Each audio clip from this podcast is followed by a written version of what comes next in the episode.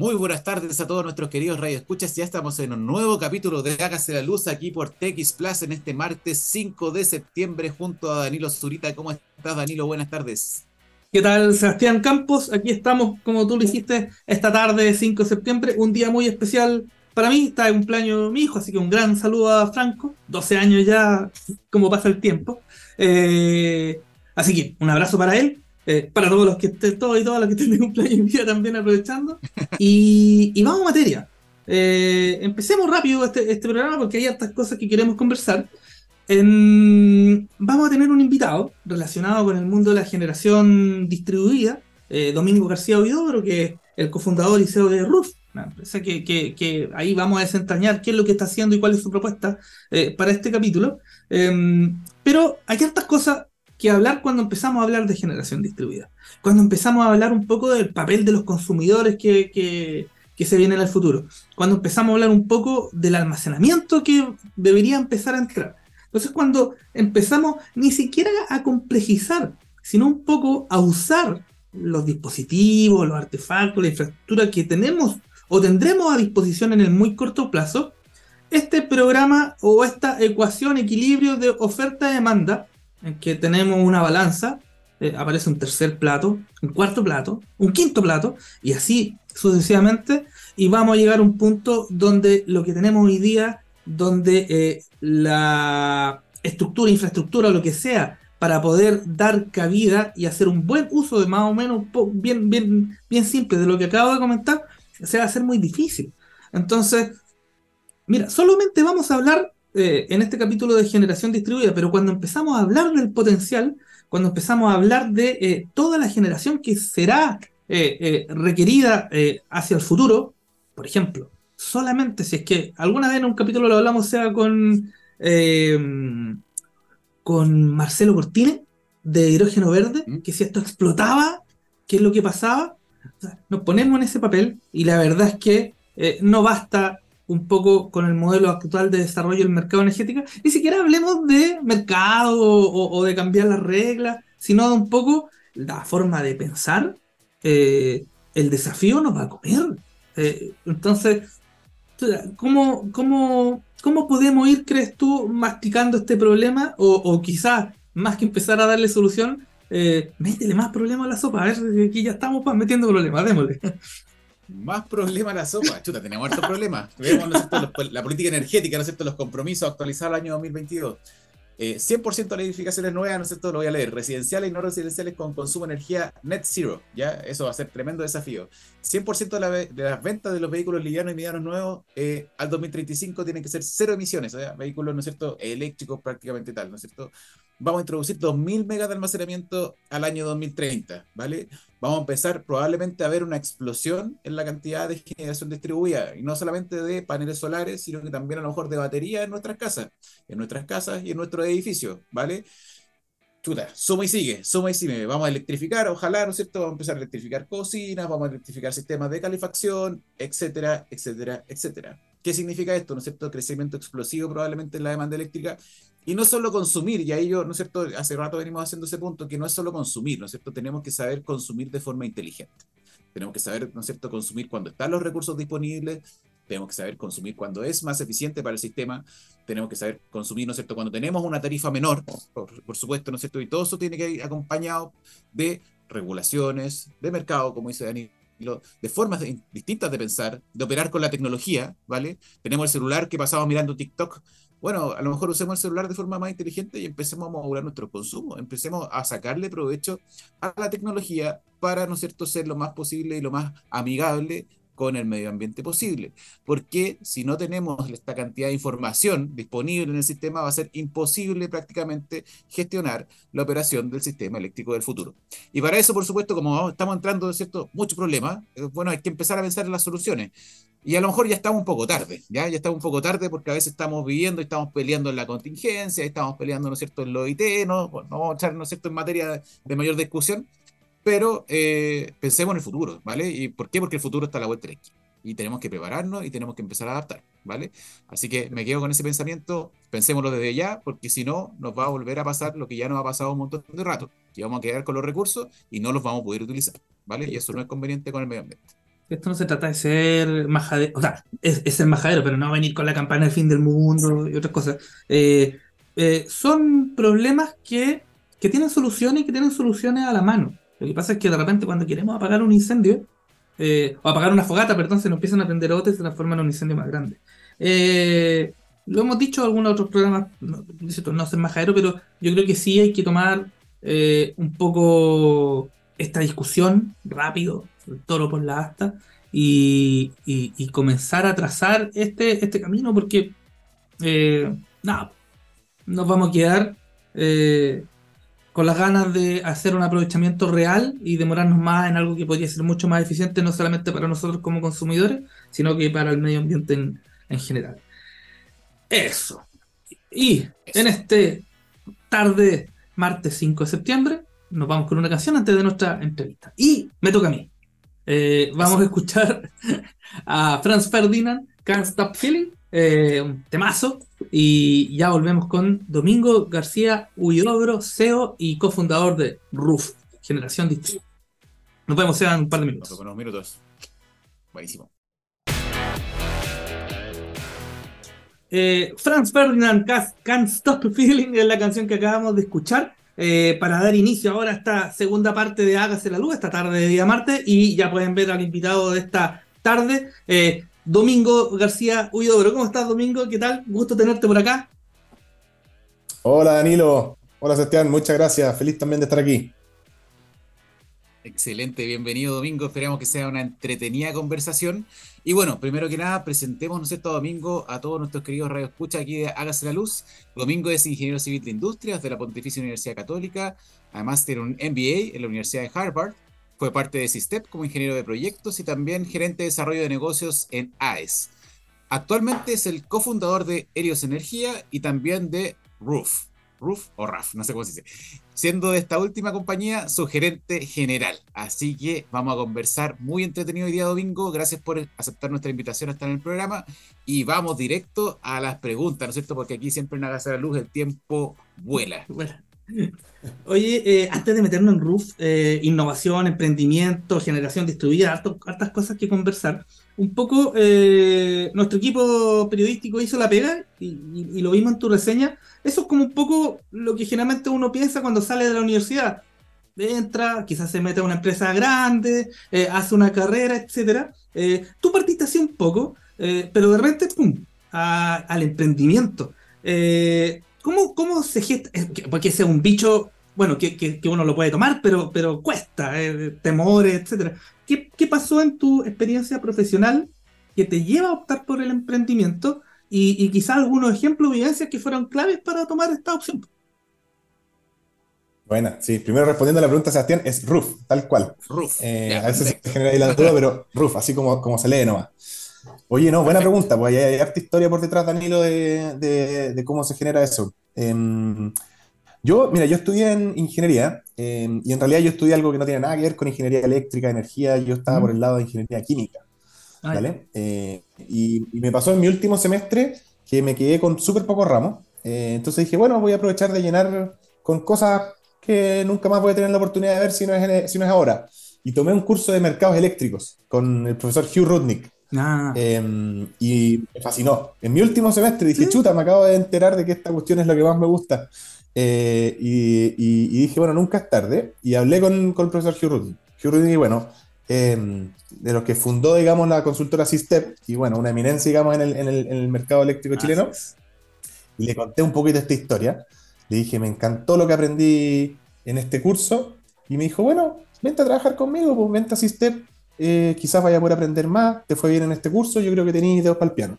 Eh, y un poco así fue primero como me metí en el mundo de energía, ¿vale? Ahí empecé a aprender un montón y estando ahí, eh, apareció, estando digamos como en empleado full, apareció um, la ley de, de, net billing, ¿no es cierto? Que le permitía a las personas poder eh, inyectar, digamos, energía a la red. Y ahí te diría que empecé a hacer proyectos solares por pura curiosidad. Um, no lo veía como un negocio al principio, eh, lo veía como algo entretenido que podía aprender y que estaba en línea con todas estas como nuevas cosas que yo estaba aprendiendo. Entonces yo tenía una pega de lunes a viernes y sábado y domingo me subía al techo de mis No. clientes y hacía las instalaciones yo. Y eso es Helios, lo que comentaba ahí Sebastián. Ya. Debería actualizar mi LinkedIn Ya. porque ya eso hoy día no, no, no, no, fun- no funciona mucho más, pero, pero sí es como lo, lo que partió y lo que me introdujo en el mundo del emprendimiento. Y nada, pues ahí estuve dándole como cinco años eh, y, y- y fue una experiencia de aprendizaje tremenda porque me subía yo a los techos, comprábamos todos los equipos eh, y también fue la- lo que nos permitió ver todo lo que falta, digamos, para poder eh, como escalar esta industria residencial, ¿no? Y, y bueno, de ahí vienen un poco los cimientos de por qué partimos Roof con, con la lógica, digamos, y la visión que estamos hoy día. Mira. Y eso de. Porque eh, eh, ah, yo soy electricista. Es- Estudié seis años y un poquito más en la universidad de, eso. Eh, y, yo sería incapaz de subirme un techo, a- o sea, sé conectar cosas, sí, pues, pero, pero, pero de ahí a, a- crear eso, y, doble mérito, porque tú dijiste, tu formación industrial química. Entonces, ¿cómo, cómo fue ese periodo de aprendizaje ya de meter las manos al- a, a los cables? pues? Sí, em, te diría que como que la, la ola de lo que estaba pasando, como más como contexto global, es que estaban estas em- grandes empresas en Estados Unidos, Sunrun, Solar City, que estaban como empujando estos modelos Ya. que, em, que como que, digamos, hacían ver muy, muy grande, muy atractiva toda esta industria. Eh, entonces como que eso es algo que empujaba por detrás de manera importante, como chuta, esto está funcionando en otros lados, hay que, Mm. hay que ver qué, qué se puede hacer acá en Chile. Entonces eso como contexto era, era algo que motivaba mucho. Y después, nada, o sea, te insisto, como curiosidad, eh, eran ganas de aprender. O sea, yo esta cuestión partí instalándosela a mi papá, a mi suegro, a- y, y Ah. así, digamos, no, Ah. no con una idea de negocio y de ganar plata, sino de aprender. Obviamente, poco a poco empezó a generar más y más y, y uno empieza a abrirse a otras ideas, pero, pero de pura curiosidad. Partimos primero contratando a alguien, aprendimos de esa persona y después ya la segunda instalación ya nosotros directo. Buenísimo, buenísimo. Oye, Domingo, y pasemos al origen de Roof. Y antes de entrar ahí en materia de servicios, no sé, vimos una noticia por ahí. y cómo es la historia de la relación entre, entre DiCaprio y la compañía. No sé si nos podías contar ese entretelón. Sí, obvio, se generó ahí una, una historia, un rumor medio, medio fake news en torno a eso, porque en, en definitiva cuando nosotros estábamos planteándonos como, oye, ya, queremos, queremos armar este, este cuento, decíamos, tratemos de, de tener a alguien que, que tenga como una imagen positiva, que, que nos ayude como a empujar esto y a llegar a más, a más gente. Y empezamos a tirar una lluvia de ideas, digamos. DiCaprio es alguien que, que está bien asociado a todos los temas como de cambio climático y que está eh, como bien con las manos en la masa se quedó ahí, digamos, se quedó en el mundo de las ideas. Nosotros después nunca contactamos a DiCaprio ni nada, Ah. pero, pero bueno, se generó este, este como rumor. Me encantaría, honestamente, eh, pero no, no, no llegaba a ser así. Vamos a ver si por acá se la luz llega DiCaprio. Vamos a ver si llegamos allá. Oye, y también vimos, a ver si llegamos, y también vimos empresa, ¿no es cierto?, de la relación que tienen con el exministro Llobet, ¿no es cierto?, que también está relacionado con usted, y, y ahí un poquito de entrar en materia de cómo se gestó ya básicamente de esta experiencia inicial que nos contabas con ellos, ¿no es cierto?, de, de- de instalar los paneles, ¿no es cierto?, en la casa de los papás, de los suegros, a la creación ya en sí misma de, de Roof. Sí, pues, fue bien choro cómo, cómo logramos conectar con Juan Carlos. Em, Juan Carlos estudió en Harvard también y, y justo se dio la oportunidad de que él tenía que viajar a Estados Unidos por una, por una conferencia, ¿vale? Eh, a la que él iba a asistir eh, como speaker, digamos, él iba eh, a hablar a una conferencia. Yo estaba viviendo allá porque yo estaba estudiando allá y otro de mis cofundadores, Tomás Campo, también estaba viviendo allá. De hecho, estaba viviendo en la misma ciudad, en- en- estaba estudiando en Berkeley y ahí es donde se iba a dar esta conferencia. ¿ya? Eh, entonces, bueno, a través de alguien que yo conocía que trabajó en el ministerio junto con Juan Carlos, le dije, oye, en- eh, tengo esta, este- esta oportunidad, ¿no es cierto? Nosotros estábamos en este momento buscando gente que nos ayude como a empujar, a, impulsar, a abrir puertas. Eh, y dijimos, bueno, Juan Carlos podría ser una persona eh, bien chora, es alguien que justo estaba, no sé, pues cerrando todo el trabajo del ministerio, entonces probablemente con ganas de buscar proyectos nuevos y entretenidos, digamos, para hacer eh, después. Entonces tuvimos la oportunidad de juntarnos con él en esta conferencia en Estados Unidos cuando él vino. Súper cortito, o sea, la verdad es que tuvimos con él 10-15 minutos, no más que eso.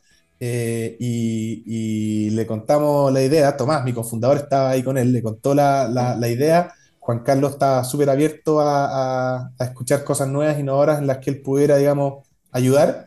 Y de ahí para adelante eh, fue puro ponerse de acuerdo y, trabajar juntos, la verdad. Buenísimo, buenísimo. O sea, lo del elevator speech es verdad. O sea, ese concepto que tenéis dos minutos para comunicar una idea fue bien breve lo que pudieron hablar con, con él en esa instancia. Fue breve, sí, él en esa, en esa conferencia era la persona con la que todos querían hablar, entonces se acercaban gente de todos lados para poder tener un ratito con él, así que fue, fue poco, pero de lo poco bueno. Y, de ahí, cuando, o sea, parte con eso, pero el, Ah, espera, me, me, tuve un poco porque quería ir a buscar, porque nosotros vimos, eh, investigamos un poco de, que usted ha salido en, varios diarios como startup, eh, cómo se va formando, porque claro, entra eh, Juan Carlos Llobet, pero también van juntando y de alguna manera van haciendo masa crítica con más inversionistas en este proceso bastante conocido que de las startups de ir eh, armando financiamiento. Eh, fue un proceso complejo, quizás si nos puedes contar un poco de cómo, cómo, cómo van haciendo, antes de entrar a qué es lo que hacemos, sino, o sea, qué es lo que hacen, perdón, eh, de, cómo van haciendo Roof. Sí, pues ahí hay una, buena historia atrás y, efectivamente fue un proceso complejo. Nosotros em, levantamos plata, como dices tú, para echar a andar, digamos, la máquina. Em, como les venía diciendo antes, yo estaba viviendo en Estados Unidos, al igual que mi, socio en ese momento, que era, que era Tomás. Eh, luego se incorporó un tercer socio, que es Pedro, eh, pero él estaba acá en Chile. Eh, y, estábamos terminando, digamos, nuestros estudios afuera y dijimos, bueno, volvámonos a Chile a, armar, armar Roof con toda esta idea.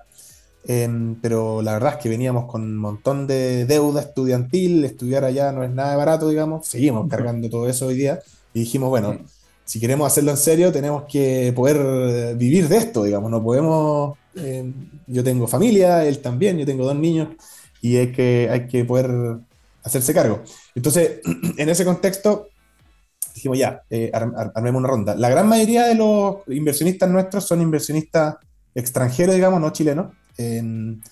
no, no, no, fue muy buena la experiencia acá en Chile. Son inversionistas de Estados Unidos la mayoría y otros eh, brasileros.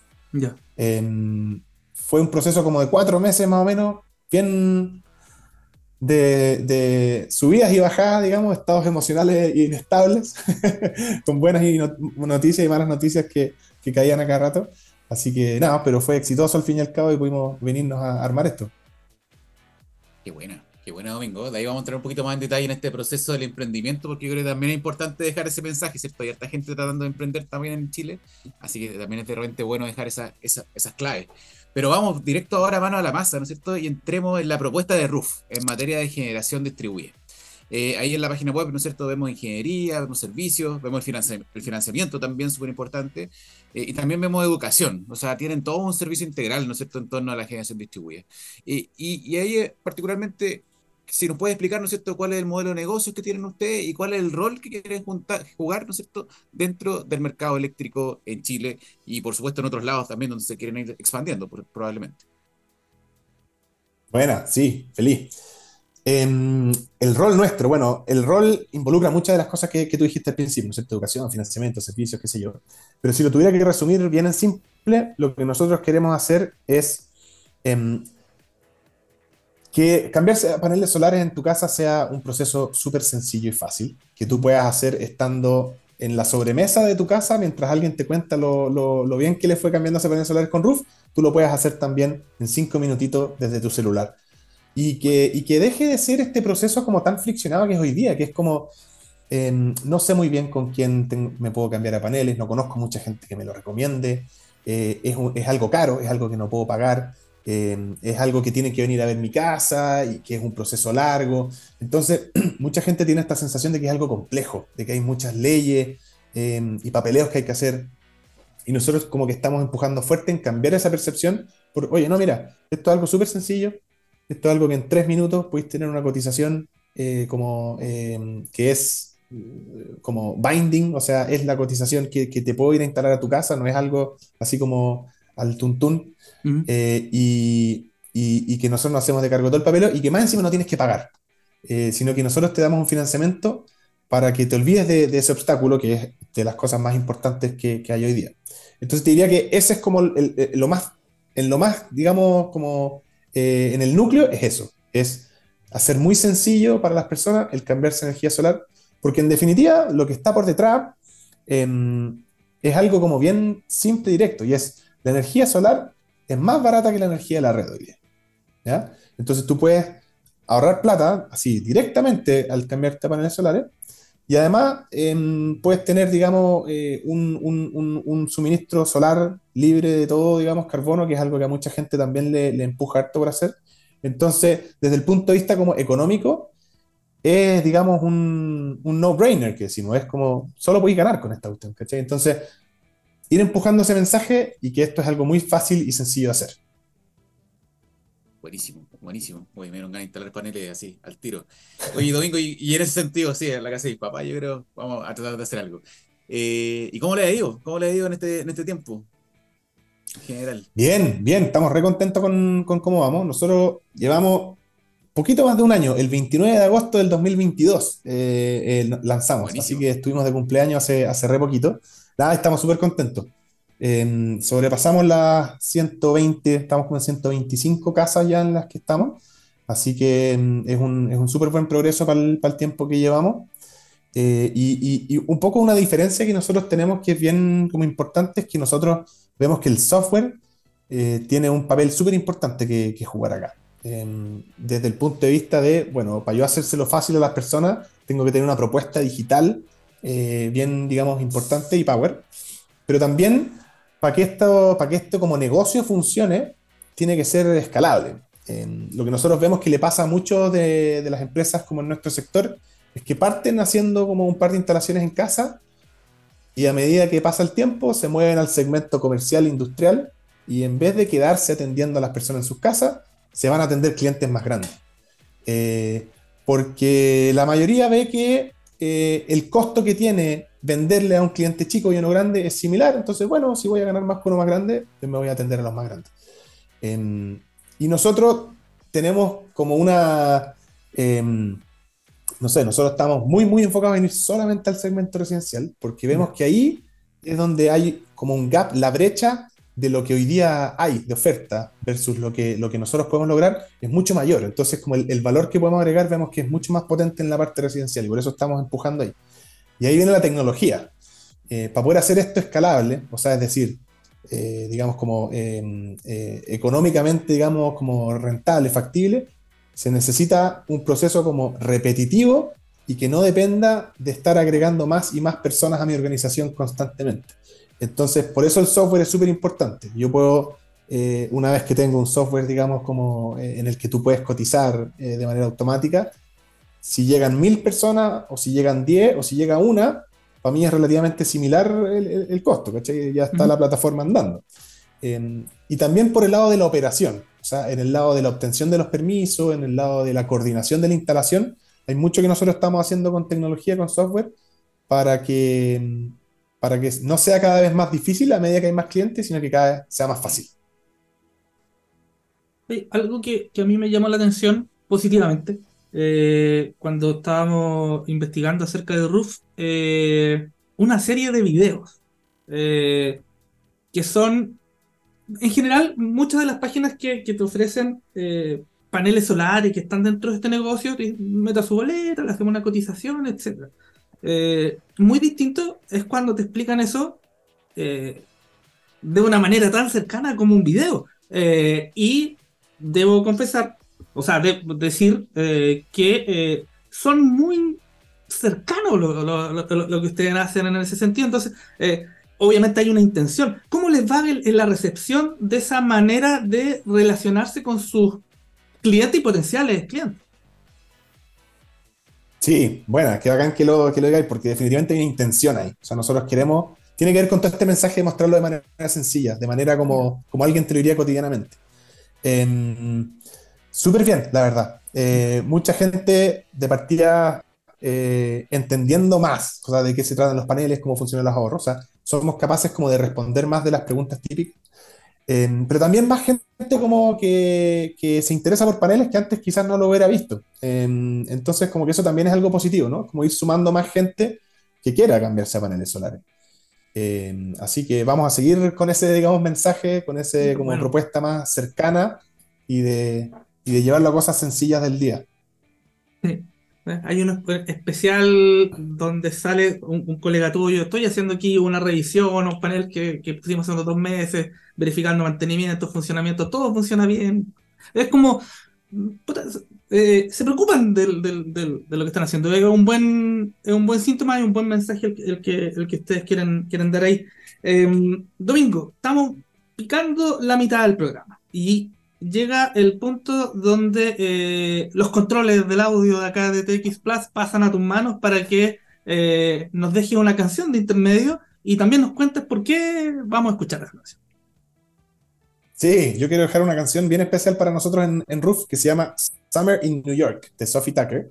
¿Ya? Em, y, y, es una canción especial porque, para contarle un poquito más como de la cultura y lo que, cómo funcionamos nosotros dentro de la empresa, esta es la, canción que suena en los parlantes de la oficina cada vez que, llega un nuevo cliente. Em, tenemos ahí un proceso, como les decía, medio automatizado, en el que cuando alguien llega y firma un contrato, suena esta canción en, los parlantes y ya nada, un momento, digamos, de alegría, entretenido en la oficina. Así que nada, para compartir un poquito de esa sensación, les dejo esta canción. Ya, vamos con Summer in New York. Eh, aquí estamos vamos llegando a primavera, así que nos falta poco para el verano, pero ojalá estar en Nueva York para la primavera. Así que eh, eso, y nos juntamos un par de minutos acá en TX Plus. Hágase la luz. Y ya estamos de regreso en Hágase la Luz, aquí después de escuchar Summer in New York, esperemos que prontamente suene en la oficina ahí de domingo, de Roof, ¿cierto? que caiga un nuevo cliente nuevamente. Y sigamos con la conversa hoy día porque está muy, muy entretenida, ¿no es cierto? Muchos temas que conversar. Sí, eh, de aquí, de aquí no sale, de hágase la luz. Eh, un poco, claro, está la relación con, vuestros clientes, pero también está la relación con, distribuidoras, con la superintendencia, con hartos otros eh, interesados, se podría decir, en esta cadena de la, generación. Eh, ¿Qué dificultades han encontrado en el desarrollo de, estos, de los proyectos de generación distribuida? ¿Es rápido, lento, burocrático? Eh, y en mm. especial quizás con, las empresas distribuidoras que ustedes están relacionándose hoy día, eh, ¿cómo ha sido esa, esa interacción? Buena pregunta. Sí, pues esto es parte eh, crítica, digamos, de lo que nosotros hacemos. En el fondo, de, todo el tiempo que toma la instalación de los paneles, diría que más de un 95% al final es todo el tiempo de, de, tramitación. En el fondo, la instalación misma de los paneles son tres días y, ya está, ¿cachai? Todo el resto al final, que puede llegar a tres meses, eh, ya está en algunos casos un poco más, es pura tramitación. Te diría que hay cosas buenas que rescatar y, otras y, otra, y otras no, no muy buenas. lo primero, nosotros hemos estado mirando algunos otros organismos fuera de Chile y nos hemos dado cuenta de cosas buenas que tenemos acá. Lo primero es que tenemos un proceso que es casi 100% digital. Eh, por el lado de Enel y por el lado de la SEC. Y eso es tremendo. O sea, yo partí, mi primer proyecto lo hice el 2016 cuando no, había que ir a llevar los papeles y los formularios a una sucursal específica de Enel. Eh, y había un gallo que era el que te recibía los papeles y si ese gallo no está, hasta llegaste. ¿no? Entonces, se ha avanzado harto en ese sentido y hay un proceso que está mucho más claro, digamos, eh, y, es digital, que simplifica un montón. Pero todavía hay harto que, que mejorar. Em, te diría que por ahí hay hay varias cositas. Voy a partir hablando eh, un poquito de, de los plazos. los plazos, te diría que la, gran mayoría de, los organismos se los toma completo. ¿ya? Eh, y, y, eso a veces es un poco fome, porque uno, uno sabe que está en casos que son re simples. O sea, no sé, pues estoy instalando una casa que tiene una potencia conectada de 10 kilos, estoy instalando dos. Es como, es como obvio que no. van a haber problemas en la red. Entonces es como fome que no existan de repente casos que cuando la situación es súper simple, no vaya aún más rápido. Em, y, en ese sentido es, fome. O sea, al final puede estar en puros permisos prácticamente dos meses y medio entre todos los formularios que hay en él, eh, o la distribuidora en general en realidad, y eh, la SEC. Em, diría que lo segundo que ha sido algo que empezamos a experimentar hace, hace no mucho, eh, es donde se juntan los servicios eh, no regulados con lo regulado. Em, tenemos clientes donde, por ejemplo, tenemos que hacer aumentos de empalme, ¿no es cierto? El cliente quiere tener Ah. quizás más paneles que la capacidad que hoy día tiene, entonces tenéis que meterle un servicio adicional y ahí eh, no siempre es fácil, no siempre es fácil. Eh, es más lento, no es la misma persona con la que tenéis que conversar, entonces a veces ahí te podéis quedar enganchado harto más tiempo del que uno quisiera y es, y es- y es poco claro ahí eh, de parte de la empresa distribuidora la comunicación no es buena, ¿cachai? O sea, tú habláis con alguien y te dice, no, yo no soy la persona y hasta luego, y ahí quedaste. Entonces te diría que también eso es algo como bien importante que hay que mejorar, como el, el poder tener una comunicación más eficiente con las empresas distribuidoras. Eh, existe hoy día esta plataforma de la SEC que te permite intercambiar los formularios eh, ¿Mm? y que para lo formal es súper buena, pero cuando pasan cosas, que en muchos casos, es difícil resolverlas, ¿cachai? Entonces por ahí, por ahí creo que hay un desafío bueno de, de mejorar como esa, esa comunicación. Eh, y hay diferencias entre las distintas distribuidoras. No es lo mismo trabajar con CG, con Enel, con Chilquinta. Cada una tiene distintos estándares. Entonces te diría que por ahí también hay otro trabajo que hacer, que es un poco como juntar a, a todos en una misma pieza y decir, oye, pongámonos de acuerdo cómo queremos hacer esto, porque, porque cambia mucho. Eh, y eso es bien fome desde la perspectiva de, de uno, Mm. eh, porque hay que aprenderle las mañas a cada uno. ¿Te fijáis? Yo, yo no lo había visto con ese porcentaje que tú lo dices ahora. Yo tengo paneles eh, y son 3,5 kilos, se demoraron dos días en instalarlo. Eso fue hace un mes. No me estoy quejando, señora Sec. No, no estoy quejando, pero. pero- la marca. eh, eh, no, eh, muy respetuosamente. Eh, pero sí, eh, todavía estoy en el trámite. Que efectivamente están los plazos, pero eso fue hace un mes. Podría estar inyectando más, podría estar haciendo un mejor aprovechamiento de lo que tengo. Eh, sí, po, lo- como que los, los tiempos de, de infraestructura no conversan con los tiempos de burocracia. Mira qué buen dato sacamos ahora. Sí, pues y ahí hay un tema importante de manejar como la expectativa de los clientes, porque la gran mayoría de la gente piensa, ya, pues me instalaron los paneles, vamos para adelante. Eh, y no es tan así, pues. Falta todavía un buen, un buen lote de cosas por hacer, entonces es importante como que las expectativas del cliente estén en línea. Ahora, algo importante que nosotros estamos haciendo ahí es, estamos automatizando este proceso de, de permisos. Eh, en el fondo, la gran mayoría de las cosas que uno tiene que estar como eh, reportándole al- a, la- a las distribuidoras o a la SEC son cosas como, no sé, pues la capacidad del sistema, la dirección en la que uno está instalando, no sé, pues algunas especificaciones técnicas del- del- de, lo- de los equipos de la instalación. eh, y estamos haciéndolo eso que sea todo automático, o sea, que ni un día se pierda porque nosotros no hicimos la tramitación, sino que esté todo siempre en el lado de la autoridad que tiene que evaluar, digamos, y tratar de agilizar lo más posible. Buenísimo. Excelente. Oye, Domingo, y bueno, hablemos un poquito de, de política energética. Eh, a- hacer, bueno, esta temporada, ¿no es cierto? Hemos estado hablando algo, harto de cambio climático, de transición energética, etcétera. Y en ese sentido, eh, desde tu visión, ¿no es cierto?, de, de promover la generación distribuida básicamente al sector residencial. Así que, eh, ¿cómo esperan, ¿no es cierto?, y cómo proyectan el mercado? Tú nos contabas ahí que habían visto alguna experiencia en Estados Unidos, ¿no es cierto?, que habían sido las bases, ¿no es cierto?, de, de que ya está mucho más desarrollado. ¿Cómo ves que se está desarrollando en Chile este tipo de tecnología? Eh, y no solo en Santiago, sino que también en, regiones. No sé cómo ves la experiencia de, de más cerca. Sí, buena pregunta. Em, venimos llegando justo, estuvimos en la feria Intersolar en, en- en Sao Paulo, un, un Ah. lugar ahí, una feria donde se juntan muchos de los actores, digamos, del ecosistema internacional.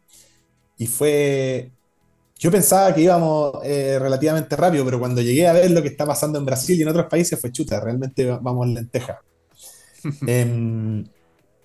Y, y- y- y- y por ahí te diría que la evaluación que hacemos es, ha, sido, ha sido lento, eh, bien lento. O sea, cuando miramos la experiencia de otros países, se ve que tienen una curva que sube así y nosotros, ¡ay! Seguimos subiendo, pero todavía súper lento.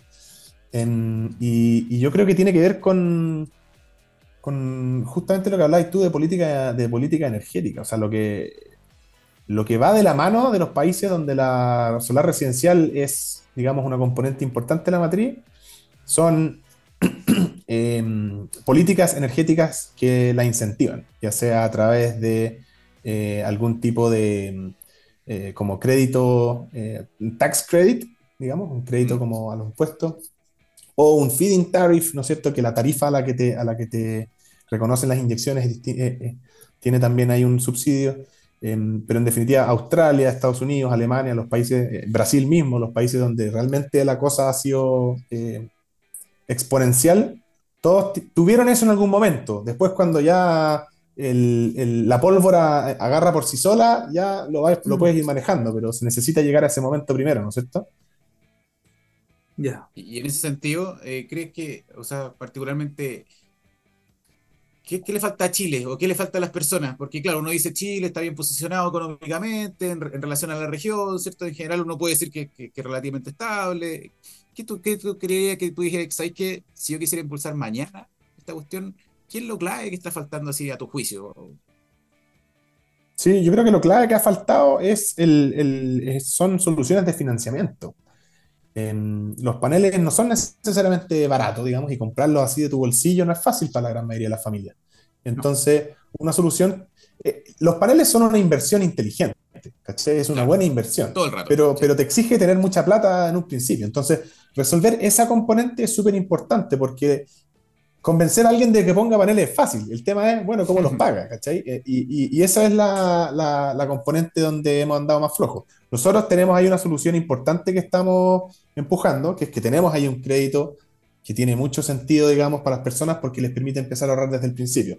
Pero diría que ahí es algo donde podría meterse de manera importante también, em, no sé, por la política energética. Mm.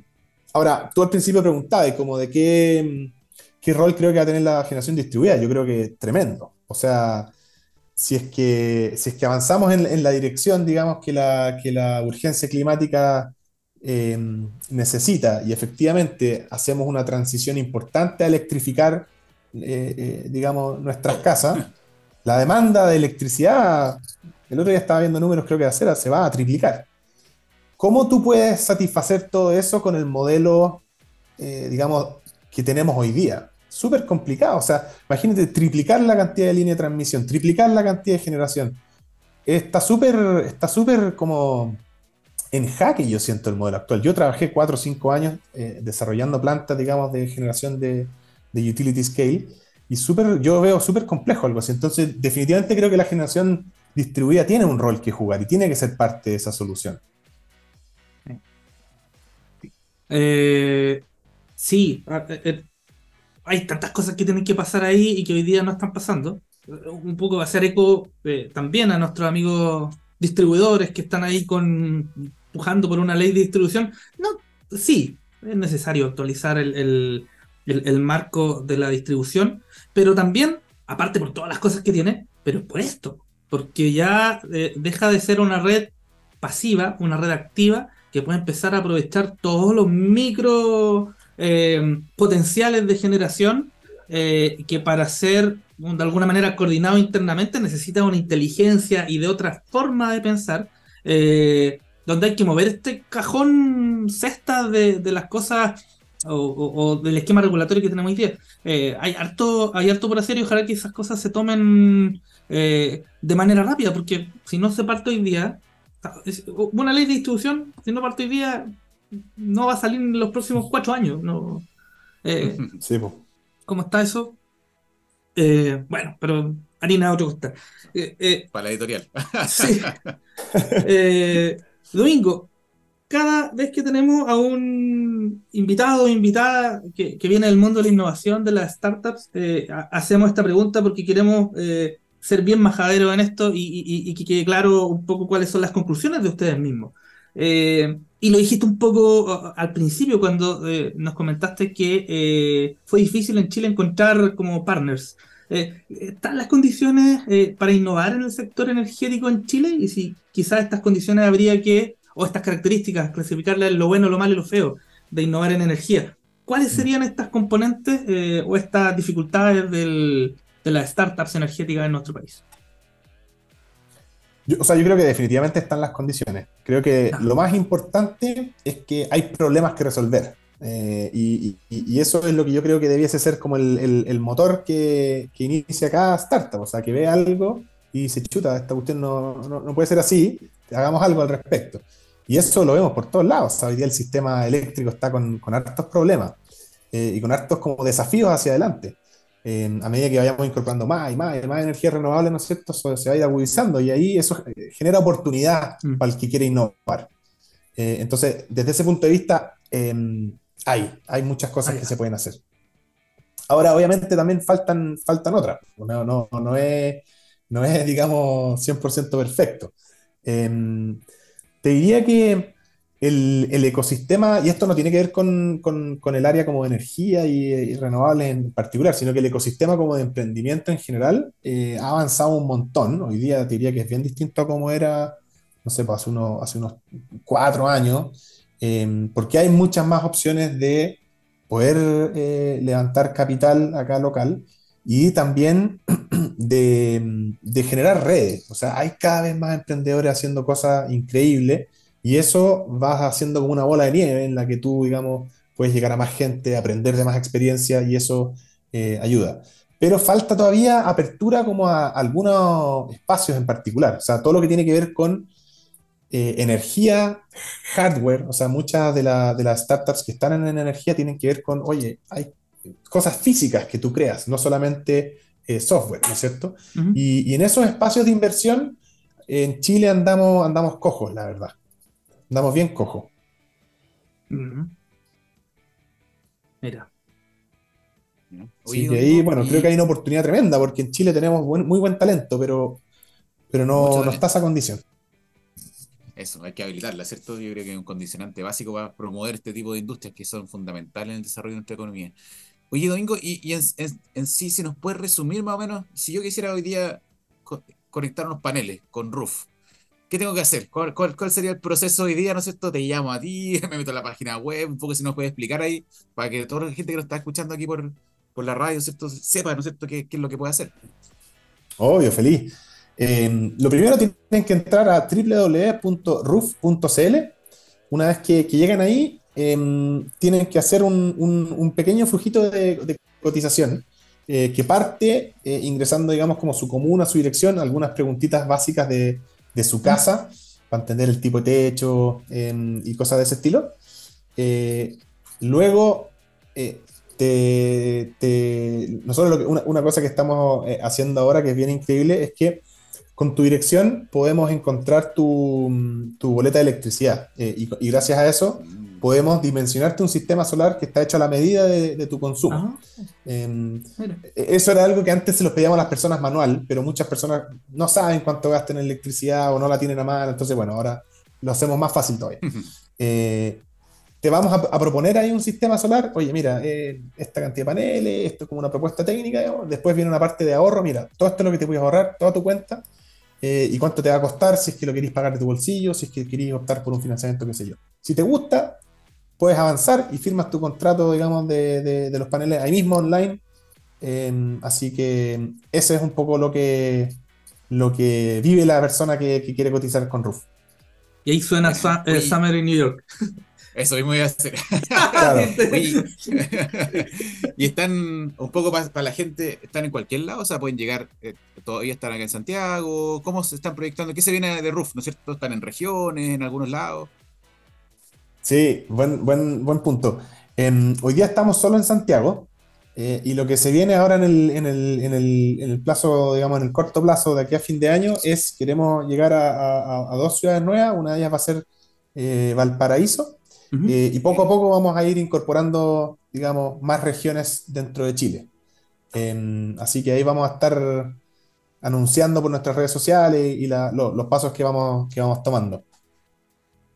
Y, quizás un mensaje a, la, gente que puede pensar de que oh, Santiago se nubla, Rancagua se nubla, Talca se nubla y de que ellos también tienen tan buena radiación como, un poco más al norte. No, sé si eh, quizás un llamado a, la misma gente que, que empiece a confiar en esta, eh, en esta nueva forma de, su, de suministrarse.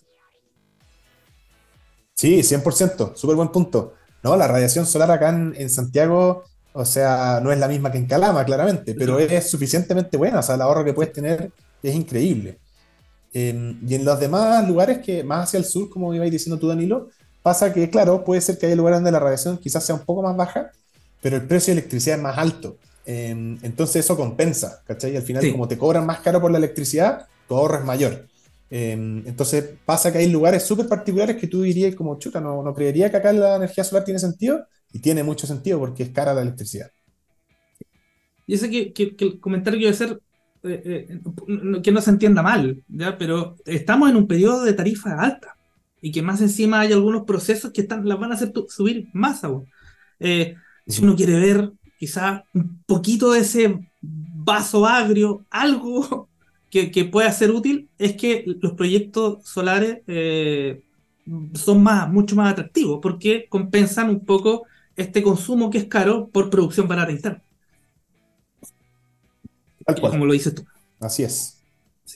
Eh, Domingo, estamos un poco ya llegando al, al- al final de nuestro programa eh, y nosotros tenemos acá un clásico, eh, una sección que se llama eh, Hacer la Luz, donde nuevamente te entregamos el micrófono de este programa, de esta tarde de Día Marte, para que nos dé algún mensaje especial, algún comentario de cierre, un minuto de confianza, no sé. Uf, eh, distribuye y ocupa tu tiempo como quieras en este minuto de Hacer la Luz. Buenísimo. Eh, sí, te diría que hay dos mensajes principales. El primero para otros emprendedores, digamos, como en, en- en- que quizás están en el mismo camino, ya sea antes o más adelante. Se puede, hay que, hay que ponerle empeño, pero se pueden, digamos, hacer cosas innovadoras, se pueden eh, em, formar alianzas, digamos, con otras empresas. Hay que, hay que ponerle harto pino, digamos, pero se puede, digamos, hacer cosas choras acá en Chile y ojalá exportarlas después al resto de la, de la región. Eh, y después te diría un segundo mensaje, es a todas las personas que están escuchando este, este, digamos, podcast, que viven en una casa, hay que tener paneles solares, o sea, hoy día es una, es una, hay, primero hay que querer aportar, digamos, este, el cambio, digamos, climático es algo que si es que no tomamos todos una decisión de querer ser parte, nos va a costar un montón. ¿Y qué más fácil que partir con paneles? O sea, vaya a poder generar un ahorro, Roof te ofrece un, un- un financiamiento en el que no tenéis que pagar nada de la inversión, entonces, nada, eh, al menos eh, que el interés eh, esté, al menos, si después ya alguien no quiere, está bien, pero, pero Mm, eh, aprendamos. Se puede, Sí, pues. Se puede. claro que se puede. Que se puede. Como decía un, un candidato. ¿Se puede? Sí, se puede. Eh, Oye, Domingo, eh, mucho gusto por haber tenido esta conversación contigo acá en, en Hágase la Luz. Eh, aprendimos mucho y, y obviamente este, este aprendizaje también que va orientado a toda la gente que nos está eh, escuchando, eh, que tome eh, razón del aporte que nosotros podemos hacer al, al cambio climático eh, y más encima lo podemos hacer, eh, en este caso con la generación distribuida, ahorrando. Es como, oh, eh, fantástico, es como un win-win terrible. Así que, eh, nuevamente, muchas gracias por, por haber estado con nosotros. Y, nada, pues, Seba, cerramos con una canción o dejamos ahí, digámosle chavo Domingo que, que nos diga algo al final. No, chao, muchas gracias a los dos, Danilo. Espero que tengáis una buena experiencia ahí con tus paneles en tu casa. Voy a estar atento a escuchar Ahí ahí cómo, conversamos, cómo te termina cuento. esa experiencia. Sí, Eso, gracias a los dos. sí. Seba, una canción nos vamos, ¿no? Sí, nos vamos, ¿no es cierto? Y dejamos a toda la gente invitada, ¿no es cierto? También a, a seguir colaborando y nos vamos con Hercules and Love Affair, nos vamos con Raise Me Up. Así que nos vemos en un próximo programa de Hágase la Luz aquí por TX Plus. Abrazo a todos, hasta el otro martes.